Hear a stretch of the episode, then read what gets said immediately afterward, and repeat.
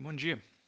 A gente viu que Abraão, sem esperar que Deus agisse na promessa, ouviu o conselho de Sara, sua mulher, e teve um filho com a serva dela, né, que era Agar. E que isso é uma alegoria muito forte que o Senhor usa lá em Gálatas por meio de Paulo para explicar para a gente o que é a graça o que que é a lei. Como isso é tão importante, acho que vale a pena a gente reforçar o que que significa cada um dos personagens nessa alegoria. né? Vamos começar com Sara. Sara representa a graça. Sara veio antes. Podemos ver que a lei de Deus, a lei mosaica, foi dada em Êxodo, mas a graça veio da promessa de Deus que foi dada para Adão em Gênesis. Quando Adão tinha pecado, né, Deus prometeu que um descendente esmagaria a cabeça da serpente. E Deus cobriu Adão e Eva com as vestes de um animal, representando o sacrifício do cordeiro, né, o sacrifício de Cristo. Isso quer dizer o quê? Que a graça, que é uma questão de vida, né, ela veio antes de todas as coisas. A promessa de Deus veio antes. Porém, o homem não creu na promessa de Deus, né? O homem duvidou. A gente vê que lá em Êxodo, o povo foi libertado por Deus, foi salvo por Deus, tudo pela graça de Deus.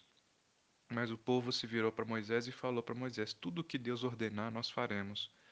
Ou seja, apesar do povo poder seguir a aliança da graça e reconhecer que tudo que eles tinham viria de Deus, o povo resolveu pedir para Moisés uma lei, uma ordem, achando que eles conseguiriam cumprir. Isso é algo muito significativo. Deus sempre dá a graça dele primeiro.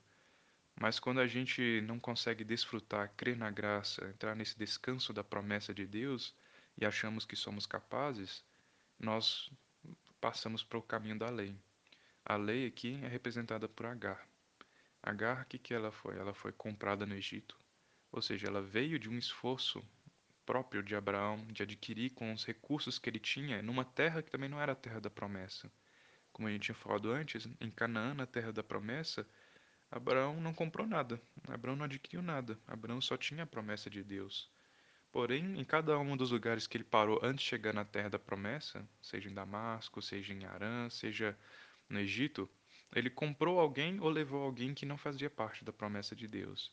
Então, Agar, que é essa serva, representa que a lei não é o propósito original de Deus, e a lei foi dada para que o homem usasse seu esforço e percebesse que era incapaz de agradar a Deus. Aqui, Agar, ela era serva, ela não era esposa legítima. Então a gente vê que a aliança que Deus quer fazer conosco é primeiro uma aliança da sua graça, da sua misericórdia.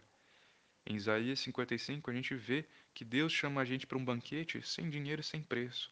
Deus quer que a gente coma e beba dele sem gastar o nosso esforço natural, sem gastar nossa força. Que a gente receba tudo o que ele tem por meio das promessas dele, por meio do amor dele. Só que a gente insiste em duvidar disso e entramos nesse relacionamento com a concubina, né, com H. Então essas são as duas primeiras personagens, né? Sara em oposição a H, a graça em oposição à lei. Agora vamos ver os frutos de cada uma dessas pessoas, né? O filho de Sara foi Isaac.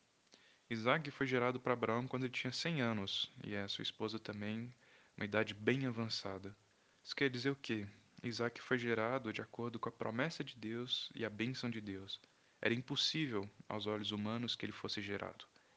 A graça não vem do nosso esforço, a graça é algo que vem completamente e unicamente de Deus. A origem é Deus e o conteúdo é Deus. Isaac era esse filho da promessa. A gente vê que quando essas coisas acontecem, há descanso. Porque, como o esforço humano não está envolvido, como a origem é Deus, o homem pode descansar. E se o homem descansa, em Hebreus 3 e 4, a gente vê que Deus também descansa. Porque quando a gente para de dar problema para Deus e confia e crê nas promessas dele, quando Isaac nasce, Deus também pode parar a sua obra. No sétimo dia, quando Deus terminou sua obra e criou o homem, Deus descansou porque ele falou que agora o homem pode cuidar de tudo isso aqui em meu lugar. Enquanto a gente usa o nosso esforço, enquanto o conteúdo de nossa obra é a nossa força natural, Deus não tem descanso. Então Isaac é um filho da promessa e é o descanso de Abraão, é um descanso também para Deus, que agora Deus teria alguém para dar continuidade à sua obra por meio da promessa dele. Por outro lado, vamos ver Ismael. Ismael foi um filho gerado de Agar.